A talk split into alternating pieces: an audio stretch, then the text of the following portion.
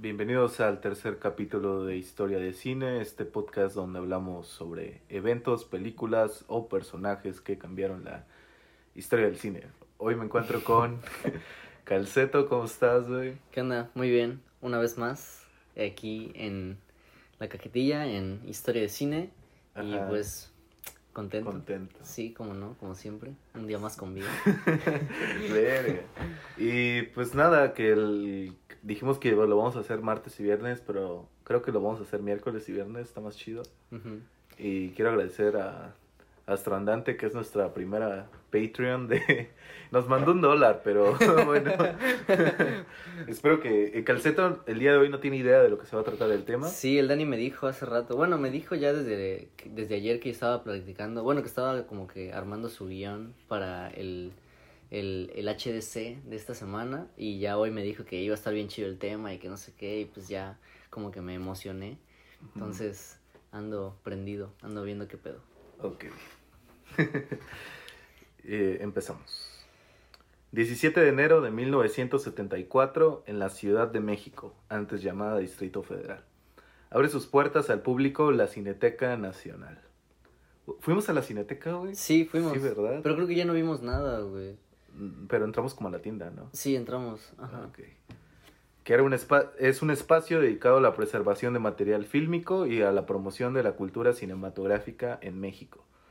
La primera película que se proyectó fue El compadre Mendoza y después llegaron títulos de Francia, Japón, Estados Unidos y el 22 de enero del mismo año una película que como dato curioso hizo que la gente rompiera las puertas de la sala para poder entrar, güey.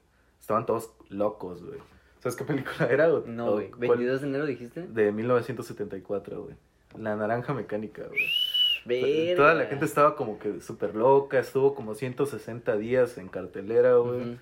Y todos mamaron la película, güey. Creo que, en, que en, en otro cine, que también proyectaba como que películas, este, pues sí, ¿no? Esos en los cines. No, pues yo creo que también proyectan eh, otras cosas. no, verga. bueno, ahí este, la, la cancelaron. Ajá. Ya ves, ¿no? Que hasta, hasta la fecha creo que es una película polémica y creo que es Sí, como la película que nos inicia en, en el cine, ¿no? Sí, todo mamador de cine tiene que verla, güey. Sí, tiene, güey. que, tiene que mamar de que, no, es que cuando vi la naranja, Naranja mecánica, y todo eh, ese sí. y bueno, vámonos casi más de 100 años atrás, en 1986, Christian Chauvin... 1900 o 1800? 1846. 46. 46, ajá. Ah, 1846. Ajá. Ok. Christian Chauvin patenta el nitrato de celulosa o nitrocelulosa. Entre sus usos están pinturas, lacas, propulsores para cohetes, explosivos y celuloide para uso cinematográfico. Eastman Kodak eh, popularizó la comercialización de la película de celuloide en 1889 y su uso se extendió hasta 1951 cuando fue descontinuado. Si hemos visto Cinema Paradiso o Bastardo sin Gloria, sabemos los riesgos de los filmes antiguos, ya que estos al estar expuestos a temperaturas elevadas entran en combustión. A partir de 38 grados centígrados la película comienza a arder. Las llamas causadas son difíciles de apagar, puesto que el material no necesita oxígeno. Se necesita una espuma especial para poder extinguir las llamas, o sea que ni con agua, ni con arena, ni con otras cosas puedes apagar el fuego. de-. O ¿Ya sea, sabes más o menos por dónde va el tema de hoy? Tal vez, tal vez, me doy una idea. ¿Te das una idea? Sí, güey, no sé, Cinema Paradiso versión Cineteca Nacional. Algo así. Pero ahorita vamos a ver para dónde va. Verga. Pues vámonos de nuevo a la Ciudad de México, pero a la tarde del 24 de marzo de mil, no, mil- 1982. Se proyectaba La Tierra de la Gran Promesa de ah, Ansrey Baida y el humo comenzó a alertar a los espectadores de la sala Fernando de Fuentes, quienes comenzaron a salir desesperados. Curiosamente, la película cuenta con una escena donde una fábrica se incendia. Verga. El fuego llegó hasta las bóvedas dos- donde se encontraban cientos de películas de nitrato de celulosa, lo cual causó explosiones que terminaron por consumir el edificio. El incendio duró tres, de este, 10 horas y la cifra inicial era de 7 muertos, entre ellos 4 bomberos, más de 20 desaparecidos y 51 heridos. Pero, ¿cómo se inició el fuego, güey? Aguanta, Ah, aguanta, ok. no, no te aceleres, güey, no te aceleres. Chale, ya dije, pinche Dani ni cuenta bien su historia. Eh, Un día después, el número era entre 7 y 20 muertos, 30 desaparecidos. Y finalmente, una semana después, la cifra descendió a 3 muertos, güey. Verga. El jefe de bomberos, Venustiano González Nieto, quien fue sepultado con honores, Tai, de Gómez Cuevas, trabajadora de la Cineteca, y José Mercedes Castillo Cervantes, de 51 años. Pues estas cosas solo pasan en México, güey. Chale, sí, O güey. sea, se mueren 100 personas, pero en realidad se murieron 3, güey. Y uno de ellos era bombero. Exacto. El inmueble fue pérdida total, así como 6.000 negativos, eh, y, bueno, 6.000 películas, no sé si eran negativos o positivos, la cagué. 2.000 guiones y 6.000 libros, mucho de lo cual era material único, güey. Verga. Dibujos de Sergei eh, Einstein, eh, Diego Rivera, estos últimos donados por el grande de grandes, el indio Fernández. Hice un puta de rima, güey. y un, origi- un original de Perro Andaluz, así como cientos de películas de los cineastas grandes de la época. Sí, ¿Sabes? Epstein. Epstein, ¿qué pedo, no? Este, Ey, ¿cómo, se llama este güey? Este. Eh, que también va por ahí su nombre, güey. Este. Al Abson. no. No, no, no. Pero ya sabes de quién te estoy Sí, sí, hablando, sí. güey. ¿No es este Einstein o.? No, no, este, me- director mexicano, güey, del castillo de... ¿De qué, güey? El castillo de cristal, algo así. Verga, no sé, güey. Están, ah, tienen toda su colección en filming, güey. Verga, Eh, güey. Pero ya sabes de quién Sí, te hablo, creo que sí, güey, pero no, no, no topo la película que mencionas y tampoco me suena mucho el apellido, güey. Pero tiene rima con eh, ese Einstein. con el, Epstein, güey. Con el Tain. Creo que sí, güey, no, no. Verga, no, güey. Tal vez te Verga, güey. proceso, Sí, güey. sí, sí, espero, güey. Este... Ripstein, güey. Ripstein, exacto, güey. Arturo Ripstein. güey. Arturo Ripstein, güey, perdón. Sí, verga. Pero bueno, me, me entendiste, ¿no? Sí, güey, ya, ya, ya, ya. Ajá. que este él no se suicidó, no lo suicidaron. y aquí vamos ya a lo que me preguntabas, güey. Hay varias teorías acerca de lo que generó el incendio. La primera es perdón, antes de que digas eso, güey. Lo que estabas mencionando antes de que divagáramos sobre el nombre de este güey es que esas que se perdieron, o por ejemplo, cuando mencionaste este personaje, este, ¿eran únicos? O sea, lo que se perdió eran archivos Ah, únicos. muchos de esos archivos tenían eh, eran los originales, pero también tenían copias en el extranjero, o sea, no muchos Pero de eran esos los, ajá, perdón, eran los originales, güey. Ajá, Verga. pero muchos no no fueron pérdida total. O sea, o sea, porque tenían copias. exacto.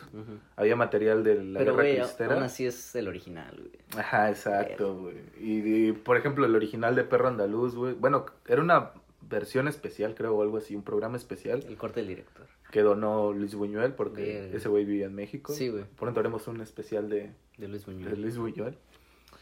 Y este, y así. Ajá. Ibas a decirlo de cómo se originó. Oh, sí, que hay varias teorías acerca de lo que generó el incendio. La primera es que estalló una parrilla de un restaurante cercano, de un Wings. Otros dicen que fue un cigarro. El Dani estaba fumando. No fue, pues en ese tiempo se podía Fumar en el cine, En el güey. cine, güey. Sí, güey. Eh, Qué chido. otros dicen que fue un cortocircuito, incluso que se trató de un atentado y colocaron una bomba en las bóvedas. Sin embargo, ninguna de estas tres versiones es tan oscura e interesante como la que mencionaré a continuación. Y quiero hacer un paréntesis para agradecer a Gibran Bazán por el documental Rollos Perdidos, el cual deberían ver si tienen como que interés en el tema.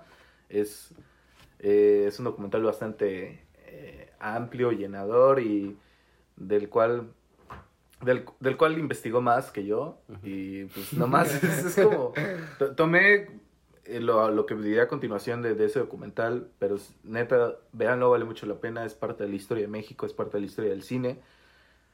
Y bueno mientras los estudiantes partícipes del, movi- del movimiento del 68 filmaban con cámaras pequeñas de 16 milímetros cineastas enviados por Luis Echeverría usaban cámaras de 35 milímetros usaron cámaras de 35 milímetros para filmar la matanza del 2 de octubre del 68. 2 de octubre no se olvida, banda, por favor. No lo olviden. Exacto. ¿Sabías que, filmaron? ¿Filmaron la matanza? Ajá. Sí, he visto, como por ejemplo, en los documentales y en las recopilaciones que hay como escenas bien, como demasiado eh, inmiscuidas en, en, el, en el pedo. O sea, como que escenas que dices, verga, ¿cómo filmaron eso si todo Mm. fue como no planeado, ¿no? Hay cosas así, o sea, entre comillas, pues, porque todos sabemos que fue una pinche masacre bien mierda, güey, todo planeado por el puto Díaz Ordaz, güey, te odio, güey. y luego cancelados, ¿no? Luego ya... Sí, güey, no, no despertamos, güey. Eh, bueno, para los que no sepan, una cámara de 16 milímetros vendría a ser como una cámara eh, profesional, no, una cámara eh, equivalente a una cámara decente, ¿no? Ajá. De video. Y una de 35 pues es una chingonería Una de pro. cine, una profesional. Sí, güey. Entonces, mientras los estudiantes filmaban como con una cámara decente, los eh, había gente que, pus- que, que puso ocho cámaras, ocho cámaras de 35 milímetros para filmar. Este, Para contextualizar es como cuando llegas a la facu con tu T6 Ajá. y, y llega el niño Ricky, güey, con su Arri, güey. Ajá, o algo así, no güey. sé, ajá, algo así. O sea, ahorita ya está como medio más técnico, más, más, desfasado, güey. O sea, pero igual, sí, entiendo el, entiendo el como que lo que te refieres. Ajá, O sea, pero alguien puso seis cámaras. ocho cámaras. ¿Ocho cámaras? Eh, específicamente en el edificio Chihuahua, en el piso 17 y 19. Eh, pusieron las cámaras apuntando a la Plaza de las Tres Culturas. O sea, ya estaba todo planeado. Sí, güey. Eh, y eh, todo esto estuvo a cargo de Servando González, quien fungió como director de esta cinta SNAF. Servando dijo toda su vida que nunca se había quedado con nada del material fílmico por no tener problemas con el presidente de Ordaz. O sea, fue cool el vato, güey. Sí, güey. Puto. Y todo este material se fue a la cineteca en una lata que no tenía acceso a cualquiera. Latas se les decían a, a los... eh, A los estuches, a los estuches de la el- tumba, el de rollo. redundancia, donde guardan los rollos. Ujú. Este, y entonces, a- algunos dicen que este incendio fue provocado para borrar la evidencia Verga. de la masacre de Tlatelolco. No mames, güey, neta. Sí, güey. No mames, verga, güey. ¿Te Pues, imaginas? O sea, si lo dices así, sí tiene mucho sentido, güey. O sea, porque si a Díaz Ordaz, güey, le valió verga, güey, asesinar un, un puñado así gigante de estudiantes, güey. O sea que, pues, todos sabemos que los jóvenes son el futuro de México. o sea, nosotros. eh, y yo creo que más verga le iba a valer como que quemar un chingo de historia fílmica de México. Y no solo fílmica, güey, porque dices que había libros, güey, había pinturas, güey, había un chingo de cosas. O sea, cultura, güey, de México. O sea, borrarla, Y güey. claro, porque, o sea, habían dicho que, que o sea, no, no sé si recuerdas que, que los, los números de muertes eran igual Incalculables. Ajá. No, Sí. pero los que presentaron en las noticias. Ah, eh, sí, una mierda, Eran, eh, ajá, como 10 muertos o algo Sí, así. no. Entonces, eh, esto pasó Yo en el estuve ahí, güey, 68. claro. No, pero a- afortunadamente tenemos documentales, Sí, claro, tenemos eh, documentación en, en libros, en, en lo que sea, güey. Y oh, pasó, to- pasó, pasó en el 68 y obviamente ya en el eh, en los 80 ya habían como que más rumores, ya... eh, ¿Cuándo salió Rojo Amanecer? Salió... Salió después, salió hasta los 90, creo, güey. Oh, sí, sí, sí, pero se filmó como en los 80s, pero estuvo guardada mucho tiempo. Creo que se filmó como en los 70, güey. Ajá. Pero sí, no, no, estaba vetada, creo, estaba, este, ¿cómo se dice? enlatada. Enlatada, Sí. o sea, sí enlatada, pero o sea, estaba prohibida, güey, su proyección, Ajá. güey. Como dato curioso, el director la llevaba siempre en su carro, pero ya, ya no era material eh, ¿Neta? Volátil, entonces no, no había tanto pedo. No sabía eso, güey, que siempre la Sí, andaba, güey, pero qué chido, güey. Pues me supongo que sí es importante, o sea, porque obviamente esa película yo la vi y dije, verga, güey, o sea, es muy cruda, güey, o sea, a pesar de que no te muestra literal como que los balazos o, o, o los muertos, güey, sí logras como que sentir el... Empatía. Ajá, empatía, güey, sí logras sentir como que la, la impotencia y todo este pedo, güey, de- del, del suceso. Y, y sí, sí, sí entiendo que este güey como que lo quisiera proteger con su vida, güey, o sea... Sí, O sea, no puedes perder algo así, güey. sí, de hecho llegó un punto donde se agüitó y dijo, ya la verga, me vale verga lo que No. pase, pero pues por suerte la tenemos. Sí, güey. Y- peliculón, también es recomendación de la Ajá, semana. también recomendación. Y ya recuerden que vamos a dejar todo en los anexos. Eh, entonces pasa esto y ya en los ochentas ya mucha gente Más ya, consciente del ya pedo, estaba ¿no? más consciente de este Sí, pedo. igual sacaron un chingo de libros, güey, y, y los mismos estudiantes que sobrevivieron sabían que las cosas no fueron como el gobierno dijo. Entonces, eh, este güey, Servando González, el que filmó todo, ya llega, llevaba como que gente y le decía, oye, güey, sabemos que hiciste esto. Y este güey les decía, no, yo entregué todo, entregué, no tengo nada. Y pues nada, no se sabe. Oye, pero no entiendo el pedo de este güey. Este güey Servando es el que puso las ocho cámaras, güey. Es prácticamente el director, El de- director de, esa película. De esa peli. Y esta peli fue mandada a hacer por, por alguien. Por Luis Echeverría, güey. Oh, Luis Echeverría mandó, o sea, el que sería presidente de México después. después. de, de ¿Qué función tenía Echeverría en ese tiempo, güey? ¿Era como Estaba... secretario de algo? Ajá, era, eh, la verdad no me acuerdo, güey. Soy Sí, malo como yo- yo tampoco, cosas políticas. Pero, pero, Pero supongo que tenía alguna función, ¿no? Eh, de secretario de alguna madre. Ajá, de, de hecho sí, tenía palanca con este güey y ya luego quedó en, como sí, fue presidente.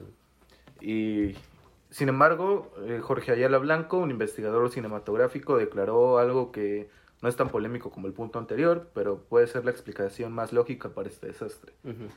Días antes del incendio llegó material fílmico nuevo, eh, que como ya había mencionado antes es un material volátil que se debe manejar con cuidado, que si se agita, eh, pues obviamente se- las moléculas se, se, se cargan y cosas químicas eh, que nosotros Sí. no sabemos. eh. Como cuando agitas la Polaroid para que se revele, güey.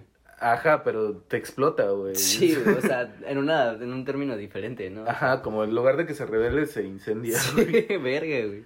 Entonces, este, este material fílmico viajó por carretera, ya estaba agitado, Ujú. y solo bastó el ruido de las explosiones de la película para que las moléculas del celuloide terminaran de agitarse y causaran el incendio, donde se perdieron más de más que tres vidas, y donde es donde entre esos seis aguanta que y donde eh, entre esos seis mil filmes destacaba la mayor evidencia de lo que ocurrió aquella noche en la Plaza de las Tres Culturas en Tlatelolco. Verga. A pesar de esto, aunque sea perdido en físico, siempre quedará en la memoria y como una gran mancha en la historia de México. De hecho, es, es algo que creo que, que siempre dicen, ¿no? Que, que es algo más que, que tener como que las evidencias y todo eso, que sí hay, es algo que queda en la memoria. Y, Sí, güey, es, es que es un impacto muy grande, güey, o sea, fue, sí fue un suceso remarcable, güey. Yo me acuerdo que cuando me enteré del, de todo el pedo de- del 2 de octubre, güey, investigué un verguero, güey, chequé los documentales, güey, vi películas, güey, porque fue algo que me impactó, que a pesar de que yo no lo viví, güey, sí sentí como que esta responsabilidad de que, güey, a ver, yo soy estudiante, soy mexicano, güey, y, y pues me importa como que de alguna manera los problemas que pasan en, en mi país, güey, o, o al menos como que me, me interesa de que no seamos un país mediocre, ¿no? Entonces, creo que sí, sí podría haber como sido parte de este pedo, güey, y, y pude haber sido una persona, si yo hubiera vivido en ese tiempo, seguro estaría como que sería de los afectados, sería de los muertos, güey. Entonces sí, creo que es un suceso que a cualquier persona que es estudiante y es mexicano, güey, le debe interesar y, y debe ser como que súper remarcable para sus vidas, güey, porque no, no es algo que ya pasó y ya no vuelve a pasar, güey. En México sigue pasando, güey. Sí. Tenemos los 43 desaparecidos, güey. Tenemos em, los de, ¿cómo se llaman? Los de Acteal, güey. Tenemos un chingo de mierdas, güey, que los suceden. feminicidios. Los feminicidios de todos los putos días, güey. O sea, México es un país violento, güey. Es un país Violento. con, con problemas y siento que sí es como que importante destacar todo este tipo de cosas, güey. Porque hay mucho, o sea, a pesar de lo que, o sea, lo que dices es que hay mucha evidencia, güey. O sea, no hay forma de que puedas pasar esto por alto, güey. Ajá. Porque fácil, o sea, si usas Facebook, güey, al menos estás, el 2 de octubre vas a ver alguna publicación de alguna peli que recomiendan, güey, o, o fotos. o fotos, güey, o, o eh, ¿cómo se dice? Artículos, güey, o lo que sea, güey, sobre el tema, güey. Entonces, algo tienes que saber, güey. Entonces, sí, es como que importante, Eh, verga. güey. Ya me calenté. Pero, pues bueno, así termina este capítulo de la de historia de cine. Qué, acerca qué del breve incendio capítulo, de la Cineteca en un evento fatídico que aún tiene preguntas sin resolver. Pero es ¿Tú qué corto. crees, güey? ¿Crees que sí, sí haya sido, o sea, cuál crees que haya sido el motivo del incendio, güey? O sea, sí le tiras a que fue una conspiración ante... Pues por este pedo. lo que dijo es- es- este señor Jorge Ayala Blanco eh, me parece lo más sensato. O sea, creo que, que, el, que el gobierno trató de, de- Si no es que lo tiene todavía el material. ¿Es posible? Eh, pero probablemente es, es lo más es lo más lógico porque este güey como que, que sí le tira mucha mierda al señor de, de que, que hab- había un güey en la cineteca que, que agarraba ciertos filmes para revisarlos él solito y los ponía detrás de la pantalla, ¿no? Entonces esto pasó prácticamente como la película de Bastardo sin Gloria, güey, que se empezó a incendiar todo y la, pan- Sí. eh, la pantalla agarró fuego y todo eso. Verga. Entonces, este, yo creo que probablemente esto, esto es lo que pasó, que este güey, eh, no me acuerdo del nombre, eh, Moral, se apellía Moral, dejó de, fue, fue su responsabilidad la que provocó el incendio. Verga. Sí. Aunque en México todo se puede, güey. Güey, México es un país muy surreal, güey. O sea, Sí, es, algo donde. Exacto, todo se puede, güey. Cualquier mierda puede pasar, güey. Y si alguien quiere. O sea, si alguien con poder quiere borrar algo, güey, le va a valer verga lo que cueste, güey. Entonces, sí. Igual y es como que. Una teoría como medio conspiranoica, ¿no? De que decir así como de que, ah, este güey fue porque lo traigo bien atorado y la mamada, güey. Porque puede haber explicaciones más lógicas o más probables, ¿no? O digo, o sea, como con más pruebas. Pero pues siempre queda la duda. La duda, exacto. Sí, hay que darle el beneficio de la duda a este, a este caso. Y ya saben, eh, rollos perdidos, ¿sí se llama? Verga, ando- es que tengo sueño ahí. no sé por qué grabamos esta hora. Rollos perdidos de Gilbran Bazán está en YouTube, pueden encontrarlo gratis, pero si pueden comprarlo, rentarlo. Que sabemos que no lo van a hacer, pues, pero, pero háganlo, Porque la cultura de la piratería está muy arraigada. Exacto, arriba Tepito. y, Y también pues, Rojo véanlo. Amanecer, es, Rojo también Amanecer. vean Rojo Amanecer. Les recomendaría la de Verano del 68, pero la neta es solo una historia de amor. Tenoch. Este, no, no es con Tenoch, es con Pero otros- hay otro una güey. con Tenoch, ¿Hay ¿no? una con Tenoch? Sí, güey. ¿Sí? Sí, que es tipo Amarte Duele, que se enamora de una blanquita y la verga, que también está en el... Es esa, güey, pero no es con Tenoch. ¿No es Tenoch? No, güey. Bueno, no güey. sé, güey. Ahorita que lo dices, creo que no. O sea, según yo no, pero puede que sí sea, güey. Güey, solo porque es moreno, güey. No, no, no, o sea, Tenoch, es- si escuchas esto, patrocínanos, no. Patrocínanos. Te daremos papeles de blanco si quieres, güey. Pero, ¿qué pido, güey? No mames, Es ya perdimos la patrocinación. Verga, pero es que ese güey se queja de eso, güey. Ya hablamos de eso güey, en el capítulo del racismo. Pero creo que sí era Tenoch, pero bueno, lo vamos a googlear. Hay que después. googlearlo. Según yo no es, güey. Pero bueno, no vean esa si quieren y como que informarse, porque nada más es una historia de amor que utiliza el, el caso del 68 para romantizar su pedo. Ajá. Y recuerden seguirnos en todas nuestras redes sociales. Bueno, solo Instagram y Facebook, pero Facebook no lo usamos como la cajetilla. Eh, yo estoy como arroba. Yo soy como arroba calceto-er. Nos escuchamos el viernes o el próximo miércoles. No sé. No sé cuándo escuchen esto, pero, pero bueno, escúchenlo. Lávense las manos y Gracias no por olviden, escuchar. no olviden tomar agua. Hasta la vista. Hasta la próxima. Adiós.